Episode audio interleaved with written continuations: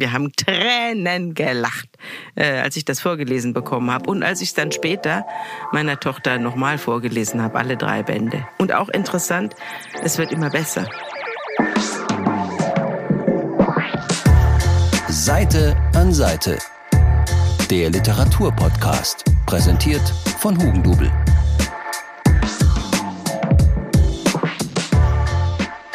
Herzlich willkommen zu einer neuen Folge von Seite an Seite. Ich bin Andrea und heute ist die Queen of Crime des deutschen Podcasts bei mir zu Gast. Es ist Sabine Rückert.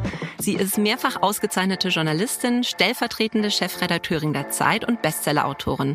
Zusammen mit Andreas Senker ist sie Host des Zeitverbrechen-Podcasts, in dem sie von ihren Fällen als Gerichtsreporterin erzählt. Hallo, Frau Rückert. Schön, dass Sie da sind. Ja, ich freue mich auch. Ihre Stimme ist ja wirklich den meisten Leuten durch Ihre Podcasts auch bekannt. Heute wollen wir aber auch mal über Bücher sprechen, die Sie bewegt haben und beeinflusst haben in Ihrem Leben. Bevor wir das machen, wollen wir Sie aber noch ein bisschen besser kennenlernen. Sie wollten wohl ursprünglich eigentlich in die Werbebranche und sind dann Gerichtsreporterin geworden. Wie kam das denn dazu? Ja, ich bin vor allem ahnungslos gewesen, was ich überhaupt machen soll. Also ich habe nach dem Studium mir überlegt, wo ich hingehen soll. Und ich hatte als Nebenfach Markt- und Werbepsychologie studiert. Mhm. Und da haben wir natürlich viele Tricks der Werbung kennengelernt und analysiert und haben darüber auch geschrieben und wurden auch selbst als Versuchskaninchen immer wieder eingespannt als Studenten und sollten dann sagen, wie was riecht und wie was aussieht und ob wir das kaufen würden oder nicht und so weiter. Und das fand ich ganz lustig. Aber als ich dann wirklich ein bisschen in die Werbung reingeschnuppert habe, da ist es mir vergangen. Da habe ich mir dann gedacht, das ist ja ein unglaublich langweiliger Job, ständig mit Ärger mit den Kunden und lauter piefiges Zeug und Eckfeldanzeigen und Ärger über Quadratmillimeter in der Zeitung, was das kostet und so. Mhm. Also furchtbar, äh, wahnsinnig langweilig. Weit weg von Mad Men. Und äh, dann habe ich mir gedacht, nee, das lasse ich mal bleiben.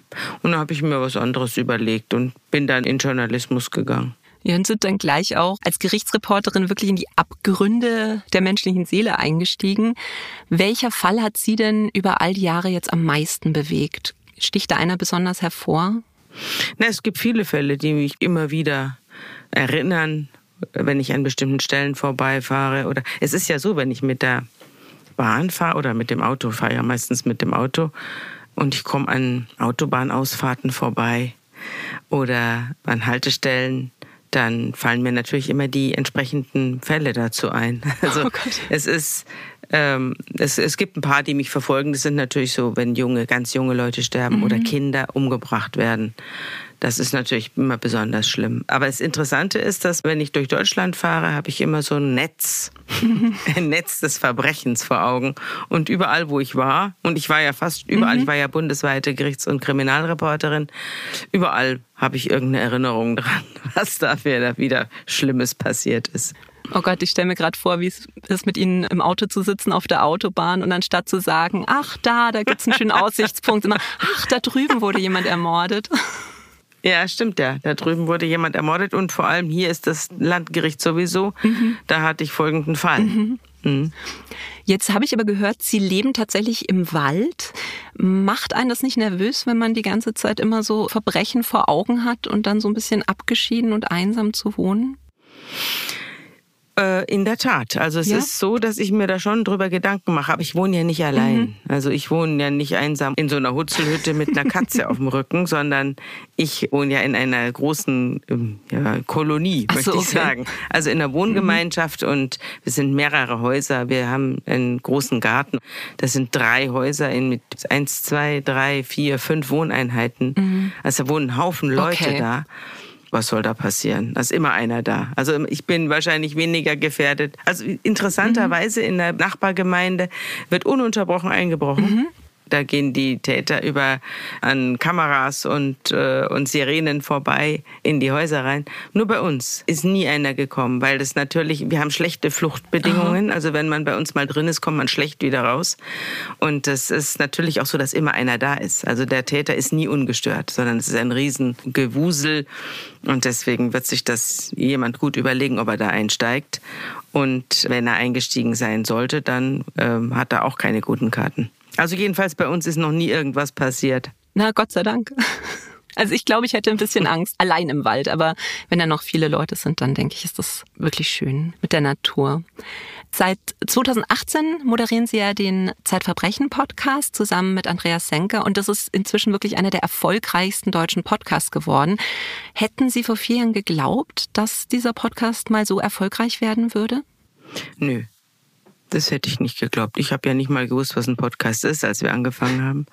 Und habe mir das dann erstmal erklären lassen müssen und musste mir einen jemanden suchen, mhm. der das mit mir macht. Dann kam ich auf den Andreas, den ich ja schon lange kenne. Mhm. Und äh, der eben sehr gut sprechen und sehr strukturiert denken kann. Und da habe ich gedacht, wenn jemand mich durch den Wahnsinn des Verbrechens führen kann und geleiten kann, dann ist es der. Und da haben wir dann irgendwie angefangen, also wir wussten nicht, wer uns zuhört. Es war mir ehrlich gestanden auch wurscht, wer mir zuhört. War ja nur ein Experiment. Mhm. Wenn es schief gegangen wäre, wäre es eben schief gegangen, dann hätten wir wieder aufgehört. Was glauben Sie, was macht den Podcast so erfolgreich? Gibt es mehrere Gründe. Der Podcast gründet sich auf Selbsterlebtem. Mhm. Auch meine Gäste, ich habe ja die ersten 30 oder 35 Folgen ganz allein gemacht. Und dann mhm. kamen nach und nach Leute aus der Zeitung, die auch Kriminalreportagen geschrieben haben.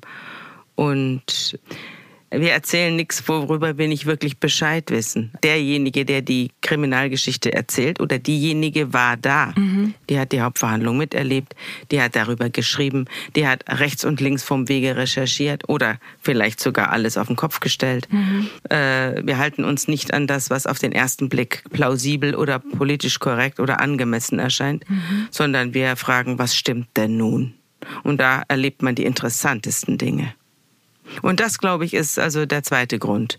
Also erstens, wir sind selber da. Wir lesen nicht irgendwie aus dem Archiv was vor, sondern was Dritte über, über irgendwas geschrieben haben, wo unglaublich viel Unfug auch behauptet wird, sondern wir wissen, worüber wir sprechen und wir halten uns nicht an die Kleiderordnung, sondern uns geht es um die Wahrheit. Jetzt waren ja Sie aber auch selber oft die Person, die da das Ganze nochmal durcheinander gebracht hat in einigen Fällen, wo Sie über Ihre journalistische Arbeit dann die Fälle nochmal in komplett anderes Licht gerückt haben.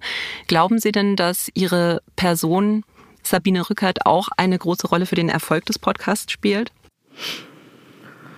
Ich glaube, dass das überschätzt wird. Mhm. Also ich habe ja am Anfang den Podcast alleine gemacht und dann habe ich angefangen, nach und nach Leute einzuladen, die ebenfalls und meistens auf mein Drängen hin und unter meiner Begleitung Kriminalgeschichten geschrieben haben. Mhm. Und die habe ich dann eingeladen, diese Geschichten auch zu erzählen eben mit dem allem dazu, was man in der Zeitung nicht schreiben kann. Also wie bin ich drauf gekommen und wie hat sich mir das dargestellt und wie sahen die aus und alles, was dann nicht im Text steht, wird dann aber erzählt im, mhm. im Podcast.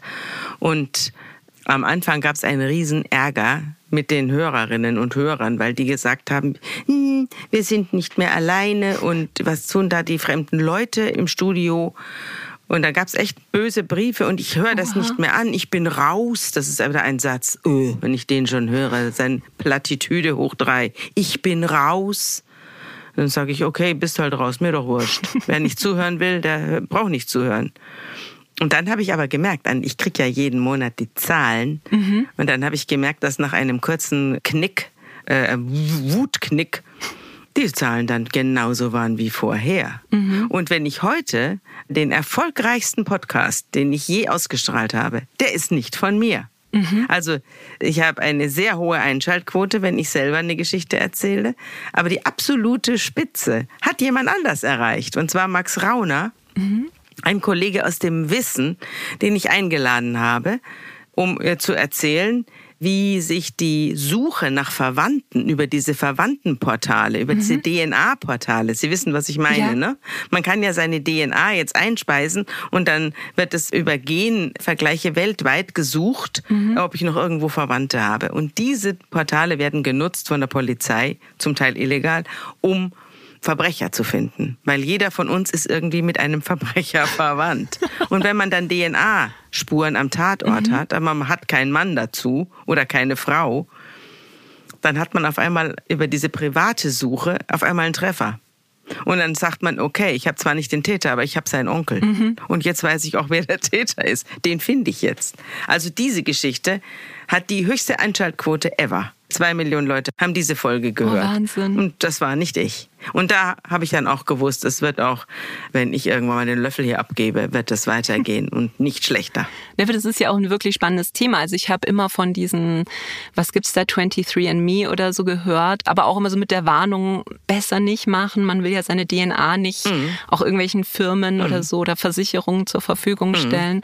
Aber ja. dass man da Verbrecher finden kann, das hatte ich noch gar nicht auf dem Schirm. Ja, hören Sie sich's mal an. Es heißt Schaurige Verwandtschaft, diese Folge. Wird gemacht. Schaurige Verwandtschaft. Jetzt wollen wir gleich auch noch über Ihre Lieblingsbücher sprechen. Vorher spielen wir aber noch eine kurze Runde Entweder oder. Gut. Entweder oder. Also meine Regeln für entweder oder sind, ich nenne Ihnen immer zwei Begriffe. Sie müssten sich ganz spontan für einen davon entscheiden. Mhm. Kein weiter, kein weiß ich nicht, aber Sie dürften sich dann am Ende des Ganzen nochmal rechtfertigen. Ja, gut. Buch oder Serie? Serie. München oder Hamburg? Hamburg. Morgen oder Abend? Abend. Drinnen oder draußen? Draußen. Sommer oder Winter? Winter. WhatsApp oder Anruf? Anruf. Reden oder zuhören? Zuhören. Lieben oder geliebt werden? Geliebt werden. Podcasten oder schreiben? Podcasten. Sparen oder ausgeben? Ausgeben. Gemüse oder Fleisch? Fleisch. Daheim kochen oder essen gehen? Essen gehen. Wein oder Bier? Wein. Allein oder in Gesellschaft? In Gesellschaft. Bild oder Taz? Taz. Zeitverbrechen oder unter Pfarrerstöchtern? Unter Pfarrerstöchtern. Wissenschaft oder Glaube? Wissenschaft. Der Fall Kachelmann oder der Fall Amelie? Hm, ist ja praktisch ein Fall. Sie sind miteinander verbunden, kann man hm. sagen. Der Fall Amelie. Pistole oder Messer? Pistole. Täter oder Opfer? Täter.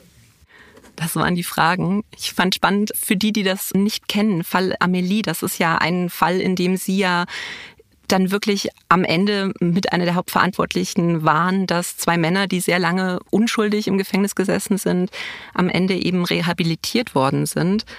Und sowohl im Fall Kachelmann als auch im Fall Amelie geht es eben um Menschen, die zu Unrecht bezichtigt wurden eines Verbrechens. Genau, Falschbeschuldigungen geht es da. Aber ich wollte noch was, ich muss eine Korrektur sagen. Ja. Bei Fleisch oder Gemüse habe ich gesagt, Fleisch, das würde ich zurücknehmen, mhm. weil ich fahre meinen Fleischkonsum massiv zurück. Mhm. Ich sage das immer nur eigentlich aus Reaktanz, weil ich mir das nicht vorschreiben lassen will. Aber die Wahrheit ist mhm. tatsächlich, dass wir mehr und mehr auf vegetarisches Essen umsteigen. Mhm. Sonst bleibe ich bei allem.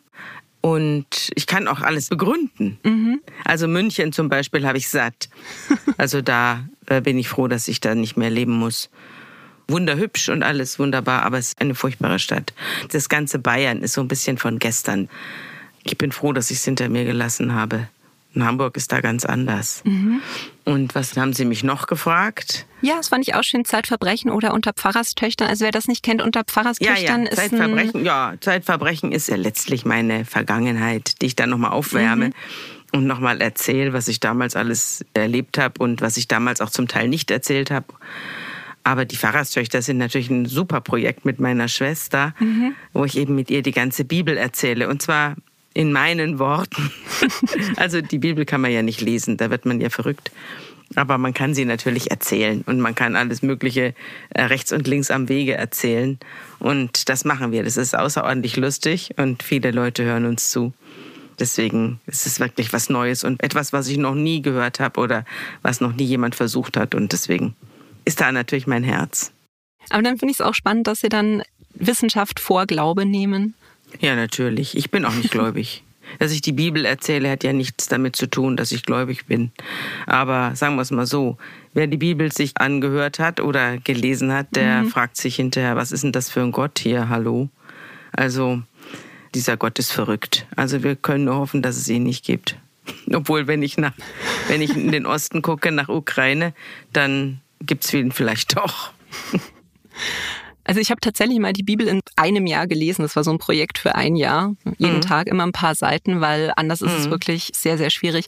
Und ich glaube, was den wenigsten Leuten bewusst ist, ist, wie sehr sich die Bibel immer selbst widerspricht. Ja, die Bibel widerspricht sich völlig. Ja, der Gott widerspricht sich auch ständig. Der verändert mhm. sich ja ständig. Mal ist er so drauf, mal ist er so drauf. Also er ist eigentlich jemand, der mal dringend in den Therapie müsste.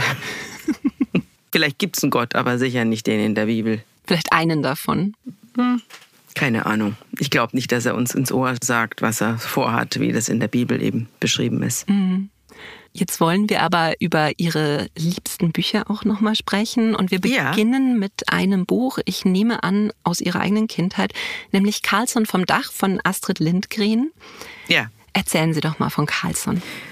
Carlson ist meine absolute Lieblingsfigur gewesen als Kind und auch heute noch. Mhm. Denn ich habe jetzt gerade, als ich hierher gefahren bin, im Radio gehört, dass es jetzt ein Musical gibt, in das heute in Stockholm oder gestern Abend in Stockholm uraufgeführt worden ist. Das heißt Pippi im Zirkus. Mhm. Und da wurden dann Stücke draus vorgespielt und es wurde dann gelobt. Und wir haben ja auch schon Titel gemacht zu Pippi. Und ich habe mich immer gefragt, Pippi Langstrom, schön und gut, aber die eigentliche großartige anarchische Figur ist doch nicht Pippi, sondern Carlson. Mhm. Ich habe nie verstanden, warum Carlson so hinter Pippi zurückbleibt.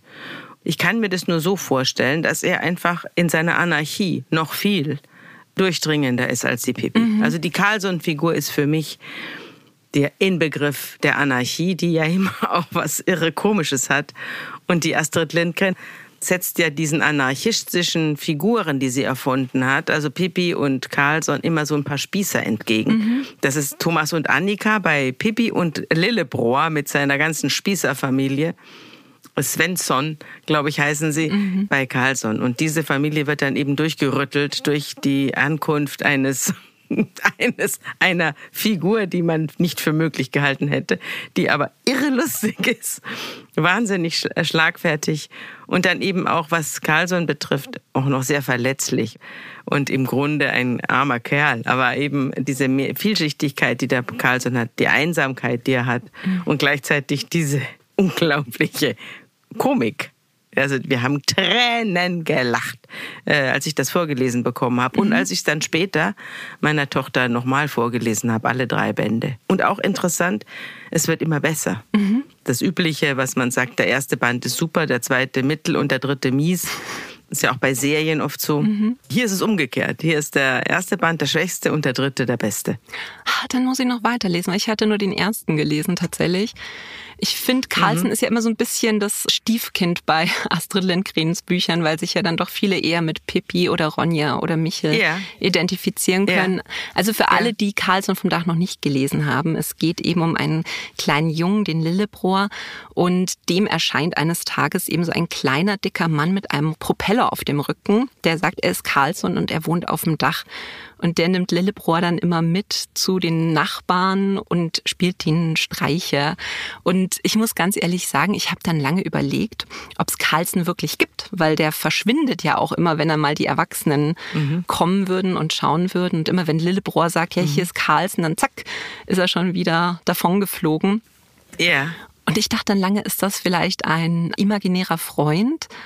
Und habe dann mhm. gelesen, dass die Figur des Carlsen tatsächlich auf einem imaginären Freund, den Astrid Lindgrens Tochter hatte, basiert, mhm. was ich sehr spannend mhm. fand. Hatten Sie in Ihrer Kindheit auch mal imaginäre Freunde? Nein. Sie hatten genug Geschwister. Ich hatte fünf Geschwister, da war kein Platz für imaginäre Freunde. Sie sind aber auch das Nesthäkchen, wie Lillebrohr. Ich bin die Jüngste, ja. Mhm.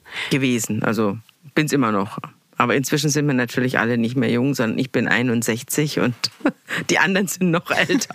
mein ältester Bruder ist sogar schon verstorben mit 81. Mhm. Also mit 80. Also der war 20 Jahre älter als ich. Aber dann konnten sie sich auch mit Lillebrohr identifizieren, weil er wird ja auch so von seinen älteren Geschwistern nicht so wirklich ernst genommen. Er möchte gerne einen Hund, niemand nimmt das ernst. Ja, das stimmt.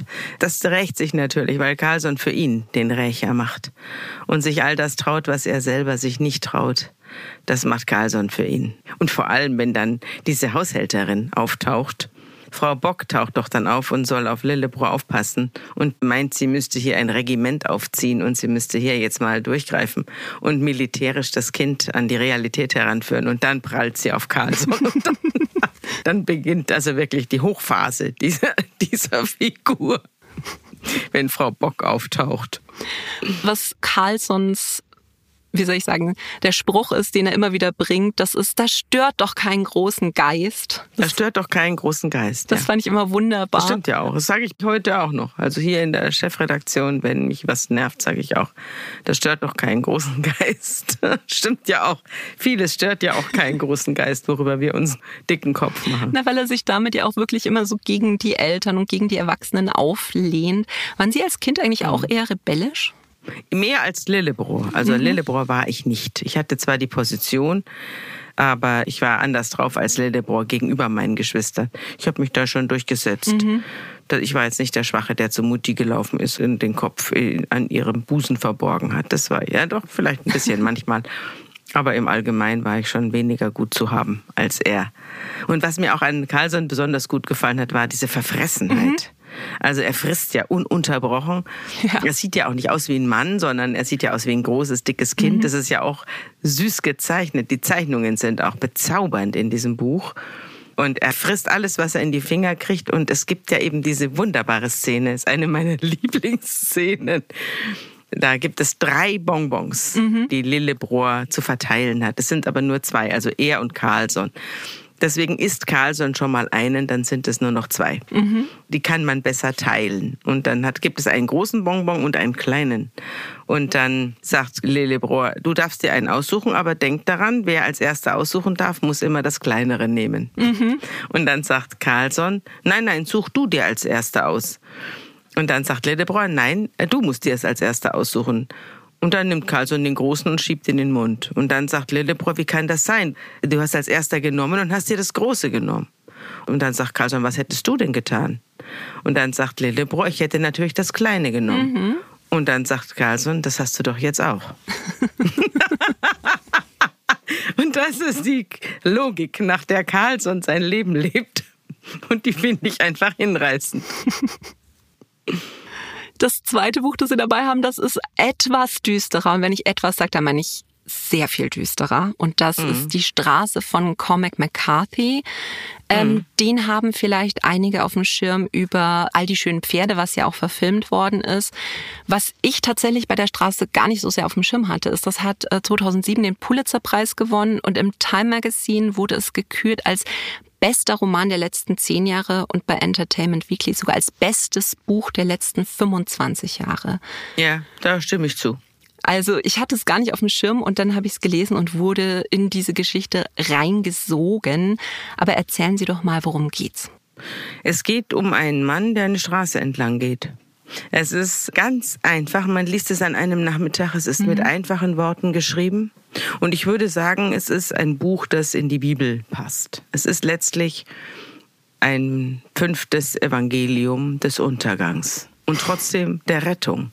Also ich habe über dieses Buch auch schon mehrfach geschrieben mhm. und auch an Weihnachten, weil es für mich eine Weihnachtsgeschichte ist, weil es um die Rettung des Kindes geht. Mhm. Denn der Mann ist nicht allein auf der Straße, sondern er hat ein Kind dabei. Und als ich über dieses Buch an Weihnachten geschrieben habe, es war 2015 an Weihnachten, da kamen die Flüchtlinge aus Syrien mit ihren Kindern an der Hand über die Balkanroute mhm. nach Deutschland.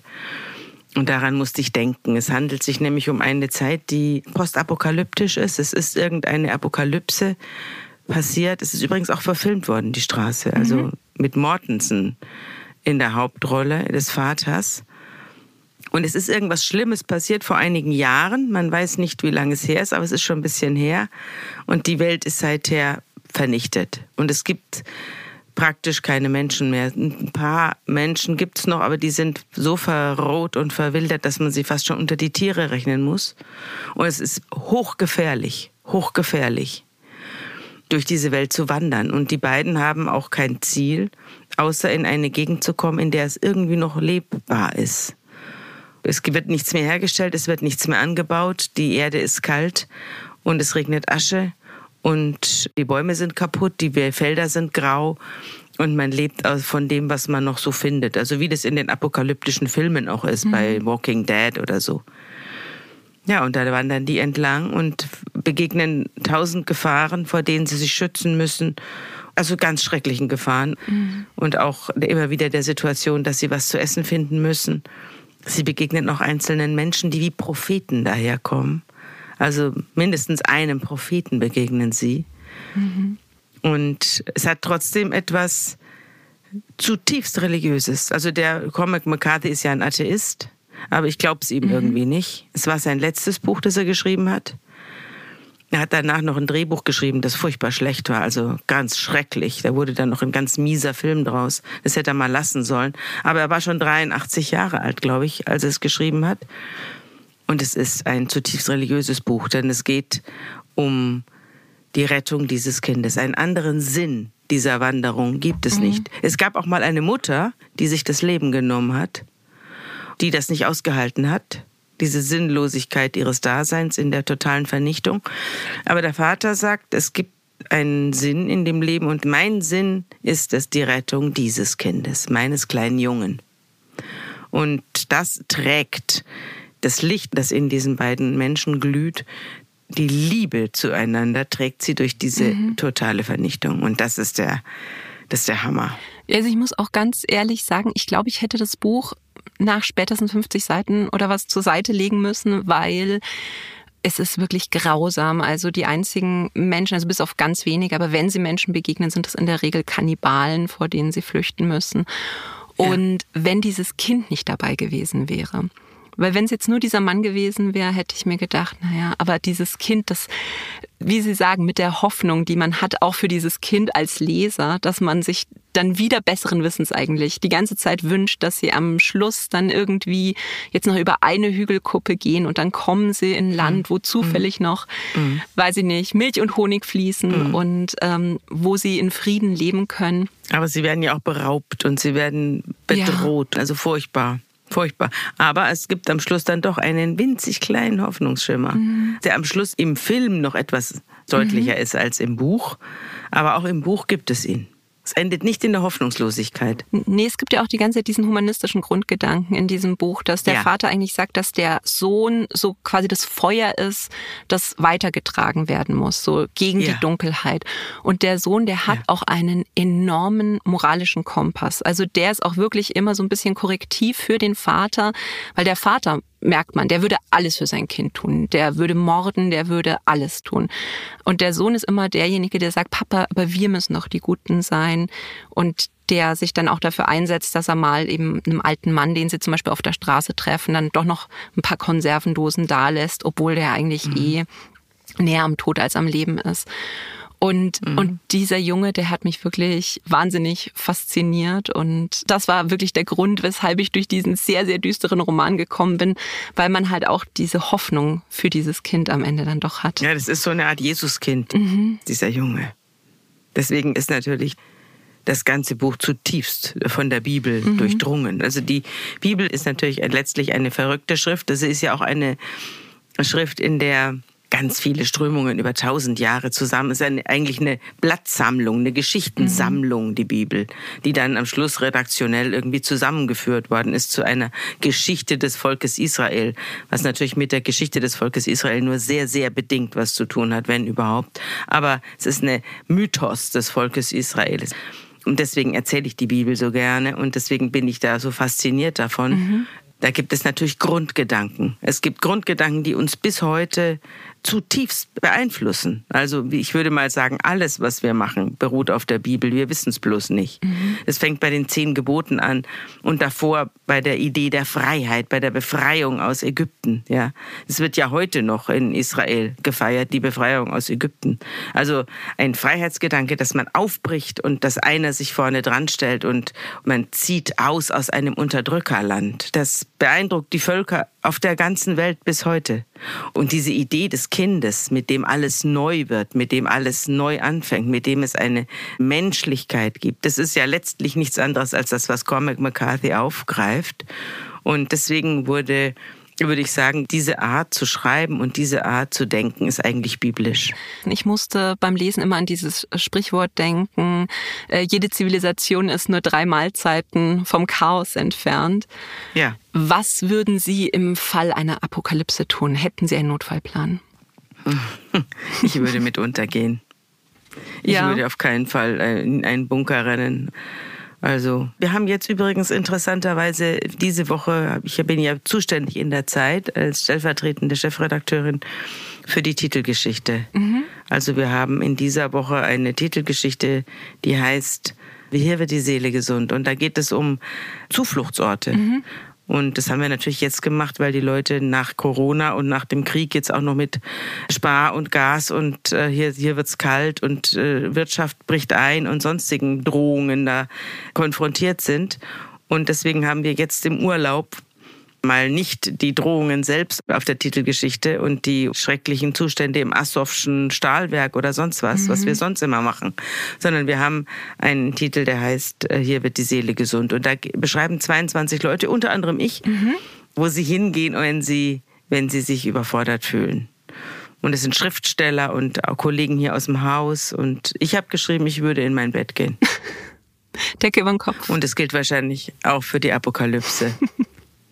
dass da mein Bett mein Zufluchtsort ist. Wir zeichnen den Podcast ja jetzt mit ein bisschen Vorlauf auf. Also wenn euch der Artikel interessiert, dann könnt ihr den immer noch im Digitalabo der Zeit nachlesen. Ja, Das nächste Buch ist ja dann ein Sachbuch, das aber auch ein ganz ähnliches Thema aufgreift, nämlich das uns zeigt, wohin die Menschheit denn gerade steuert. Und zwar ist das Homo Deus von Yuval Noah Harari. Der ist ja aus den Bestsellerlisten eigentlich gar nicht mehr wegzudenken mit seinen drei Büchern. zu Recht. In eine kurze Geschichte der Menschheit erzählt er, wie wir uns bis hierher entwickelt haben. Und Homo Deus greift das dann eben auf und sagt, okay, was ist bisher passiert und wohin entwickeln wir uns jetzt mit dem ganzen technischen Fortschritt? Genau. Homo Deus ist ja der Mensch als Gott. Und er beschreibt eben so diesen Versuch der Menschheit mit der Technologie eigentlich den Tod zu besiegen. Es hört sich an wie Science Fiction, aber ich war dann sehr überrascht, als ich das gelernt habe, dass es bei Google tatsächlich eine Forschungsgruppe gibt. Calico nennt sich die, die das tatsächlich auf der Agenda haben. Wie können wir den Tod besiegen? Ich finde es ganz spannend, weil ich feststelle, dass wir der Technik ja eigentlich immer mehr vertrauen als uns. Ich hatte erst letzte Woche den Fall, dass mein Google Maps eingefroren war und ich natürlich an der Ausfahrt vorbeigefahren bin, weil der Pfeil immer noch auf geradeaus gezeigt hat. Glauben Sie, dass wir durch den Fortschritt der Technik auch selber ein bisschen dümmer werden und dann auch wiederum auf die Technik angewiesen sein werden? Das sind wir doch schon. Allein, wenn wir uns hier unterhalten. Es ist ein Zoom-Gespräch. Wir sind ja auf die Technik angewiesen. Dieses Gespräch könnte hier ohne Technik nicht stattfinden und meine Zeitung würde ohne Technik nicht rauskommen. Ich setze mich jeden Morgen in ein Auto und fahre in die Zeitung. Also mein Leben besteht aus Technik und aus deren Ausfall. Ich muss immer auch noch jemanden haben, der, wenn sich irgendein Browser nicht öffnet, der dann noch herbeigesprungen kommt. Und man verliert auch viel Zeit mit Technik, die nicht funktioniert. Insofern ist sie dann doch immer auch ein zweischneidiges Schwert. Äh, aber die Technik umgibt uns ja in immer ausgefeilterer und immer unvorstellbarer Form. Übrigens, warum mich Yuval Noah Harari so fasziniert, ist eigentlich jetzt weniger seine Hochrechnungen äh, auf die Technik, sondern seine äh, Analyse unseres Zustandes als Bezwinger der Welt. Also seine ganze Vorstellung, wie wir mit den Tieren umgehen und diese Erkenntnis, dass wir für Ideen mehr opfern als für die Realität. Also Gott zum Beispiel, das ist ja sein größter Feind, diese Idee des Gottes, was der alles Schlimmes aus den Menschen rausholt, was ja auch stimmt. Oder die Idee des Staates. Das, ein Staat gibt's ja gar nicht, sondern ein Staat ist ja etwas, was wir uns ausgedacht haben. Und trotzdem richten wir uns alle danach. Ja? Also diese Dinge, die man nicht anfassen kann, sondern die alle nur Ideen sind. Und wir laufen von einer Idee in die nächste rein und verpflichten uns ihr und hinterfragen ganz selten oder viel zu wenig, ob es sich wirklich lohnt, für diese Idee zum Beispiel zu sterben. Interessant finde ich auch, wir haben auch schon einen Titel gemacht, der auf das ewige Leben abzielt. Denn es gibt tatsächlich auch Genetiker, die daran sitzen, die Genstruktur so zu verändern, dass der Mensch nicht mehr stirbt. Oder auf mhm. jeden Fall erstmal nicht mehr stirbt.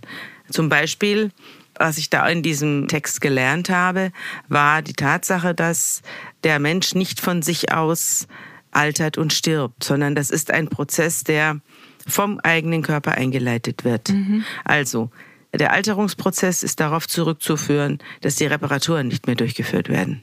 Also die Gene haben eine bestimmte Uhr und diese Uhr sagt, so, jetzt hören wir mal auf mit der Reparatur. Und dann werden eben bestimmte Krebszellen nicht mehr gefressen, sondern die fangen dann an, sich breit zu machen. Und äh, bestimmte Verfallserscheinungen nehmen dann ihren Lauf. Die Haut wird faltig und die Augen werden schlecht und alles, weil es nicht mehr repariert wird. Das ist ein bewusster Prozess. Mhm. Äh, das ist natürlich naturgegeben. Es ist ein vom Körper eingeleiteter Absterbeprozess. Und das fand ich interessant. Und das halten die auf. Also die halten, die schalten diese Uhr ab. Der Körper verjüngt sich dann wieder und fängt die Reparatur wieder an. Und da, dadurch werden mhm. eben unglaublich viele Jahre hinzugefügt. Das ist deren Forschung. Oder die haben zum Beispiel eine alte Maus und eine junge Maus zusammengenäht. Das ist natürlich sehr grausam. Okay. Die haben einen Blutkreislauf hergestellt, sodass sich das Blut der alten Maus und das der jungen Maus vermischt hat. Und nach einer relativ überschaubaren Zeit war die alte Maus genauso alt wie die junge Maus. Also waren beide jung. Mhm. Und diese, diese Vorstellung von Blutplasma von jungen Leuten, dass man alten Leuten spritzt, das gibt's auch schon. Mhm. Das wird auch in, in Silicon Valley und wo die ganzen Multimillionäre wohnen, wird das bereits auch schon gemacht, dass man Blutplasma von jungen Leuten alten spritzt und die dann auf einmal neu erblühen. Das funktioniert bei Menschen jetzt nicht ganz so wie bei der Maus, aber auch. Und äh, das läuft alles längst. Damit setzt er sich auseinander und, und das ist unglaublich interessant. Ist das eine Entwicklung, die Ihnen Sorge bereitet? Ja. Ich finde, was ist mit all den Jungen, die hier keinen Platz mehr finden, weil die Alten nicht mehr sterben? Hm. Ich finde das sowieso problematisch, dass die Leute immer älter werden und für die Jungen immer weniger Platz ist. Es ist natürlich schön, dass die Leute alt werden, aber die letzten zehn Jahre sind natürlich erstens für das Individuum schrecklich. In der Regel, in der Regel nicht immer, aber es gibt viele Leute, die zahlen die Zeche am Schluss mhm. und die ist nicht schön wenn man dann mit Alzheimer in einem Stuhl sitzt und nicht mehr weiß, wie man heißt. Das Zweite ist, jetzt mal volkswirtschaftlich gesehen, ist es natürlich so, dass die junge Generation ständig für die Alte aufkommen muss und selber sich nicht entfalten kann, weil die Alten immer noch da sind. Mhm. Das ist auch ein Problem. Und ich glaube, dass eben viele Leute sich erst dann entfalten, wenn sie auch von ihren Eltern befreit sind und von dem, von dem Einfluss der Eltern, sondern wenn sie dann ihr eigenes Leben anfangen. Und das passiert eben siehe Prinz Charles, manchmal erst, wenn man selber über 70 ist. Und das kann ja nicht der Sinn der Sache sein. Also insofern bin ich auf der Seite der Jugend und ich werde keine Anstrengungen unternehmen. Ich gehe natürlich zum Doktor mhm. und zur Vorsorge, aber ich werde keine Anstrengungen unternehmen, mich über Gebühr um ein Endlosleben zu bemühen. Wenn wir noch mal kurz auf diese technische Seite mit künstlicher Intelligenz auch zurückkommen, was Sie ja in Ihren Gerichtsberichten auch immer mal wieder ansprechen, ist eben, wenn die Justiz Fehler macht. Glauben Sie, dass künstliche Intelligenz eventuell in bestimmten Bereichen die Menschen ersetzen sollte, wie zum Beispiel vielleicht bei Gerichtsverhandlungen, einfach weil künstliche Intelligenz nicht mit Vorurteilen belegt ist? Das ist eine gute Frage. Künstliche Intelligenz hat aber auch kein Mitleid. Mhm. Und Mitleid gehört auch dazu. Mhm. Also ich glaube, dass die zwischenmenschlichen Beziehungen und eine Gerichtsverhandlung gehört dazu sowohl zwischen Täter und Opfer als auch zwischen Verteidigung und Staatsanwaltschaft als auch das Gericht zu den Zeugen. Das sind ja alles sehr, sehr menschliche Situationen. Ich möchte sogar sagen, die sind mit der Situation in einem Krankenbett vergleichbar. Mhm. Menschlicher geht's und intimer geht's ja gar nicht mehr. Das ist ja auch das Großartige an den Gerichtsverhandlungen und da lernt man auch wahnsinnig viel über Menschen, wenn man so über viele Jahre in Gerichtsverhandlungen geht. Und da ist ja die Artificial Intelligence besonders schlecht. Mhm. Das kann sie ja gerade nicht. Sie kann zwar herausfinden, welche Krankheit, welche Symptome hat. Wo ich glaube, dass sie sinnvoll sein könnte, ist bei der Analyse von äh, Rückfall. Mhm. Also, dass sie aus bereits vollzogenen Handlungen eine bestimmte Geneigtheit errechnen kann Also Wahrscheinlichkeitsrechnungen, das kann sie ja jetzt auch. Wir sind ja an Algorithmen unterworfen. Mhm. Und da sieht man ja auch, wir werden uns nächste Woche eine Badehose kaufen. Das weiß Google schon, bevor wir uns damit überhaupt innerlich auseinandergesetzt haben. Und da kann ich mir vorstellen, dass sie in der Hochrechnung der Rückfallgeneigtheit, dass sie da äh, eingesetzt werden könnte. Aber auch da gibt's ja natürlich Wunder. Ne? Mhm. Auch da äh, verhalten sich Menschen oft anders, als man es meint. Und es gibt Leute, denen man äh, hundertprozentige Rückfallwahrscheinlichkeit vorhergesagt hat und dann haben sie nie wieder was gemacht. Und andersrum. Also diese Irrtümer gibt's und diese Irrtümer denen würde wahrscheinlich dann auch der Algorithmus irgendwann unterliegen. Also das ist ja auch kein Zufall, dass sie in der Medizin die künstliche Intelligenz nur insofern was zu suchen hat, als sie bei der Diagnose hilft mhm. Und bei der Analyse von irgendwelchen Röntgenbildern oder Befunden, aber nicht in der Situation, wo man es dem Kranken sagen muss mhm. oder wo man mit dem, die über seine Zukunft spricht, da will man die Artificial Intelligence nicht haben. Und das ist aber der Kern der Gerichtsverhandlung. Mhm. Dass man die richtigen Fragen stellt, dass man die richtigen Zusammenhänge herstellt. Und die sind oft nicht mit Hochrechnungen oder mit Algorithmen zu treffen. Jetzt waren ja die letzten Bücher zumindest doch relativ düster. Sie beschäftigen sich auch in Ihrer Arbeit sehr mit Abgründen. Haben Sie das dann aber auch, dass Sie zu Hause einfach mal ankommen und sagen, jetzt würde ich gerne einfach nur ein ganz entspanntes, eskapistisches Buch lesen und gar nicht so sehr über den Zustand der Welt nachdenken? Ich habe ja vorhin, äh, genau, das war auch noch was. Ich habe ja vorhin statt Bücher Serien gesagt. Mhm. Also ich lese den ganzen Tag Texte. Ich arbeite mhm. den ganzen Tag mit Texten. Und ich habe dann halt auch noch den Bibelpodcast, der auch von Texten handelt und mit Begleittexten zu Texten.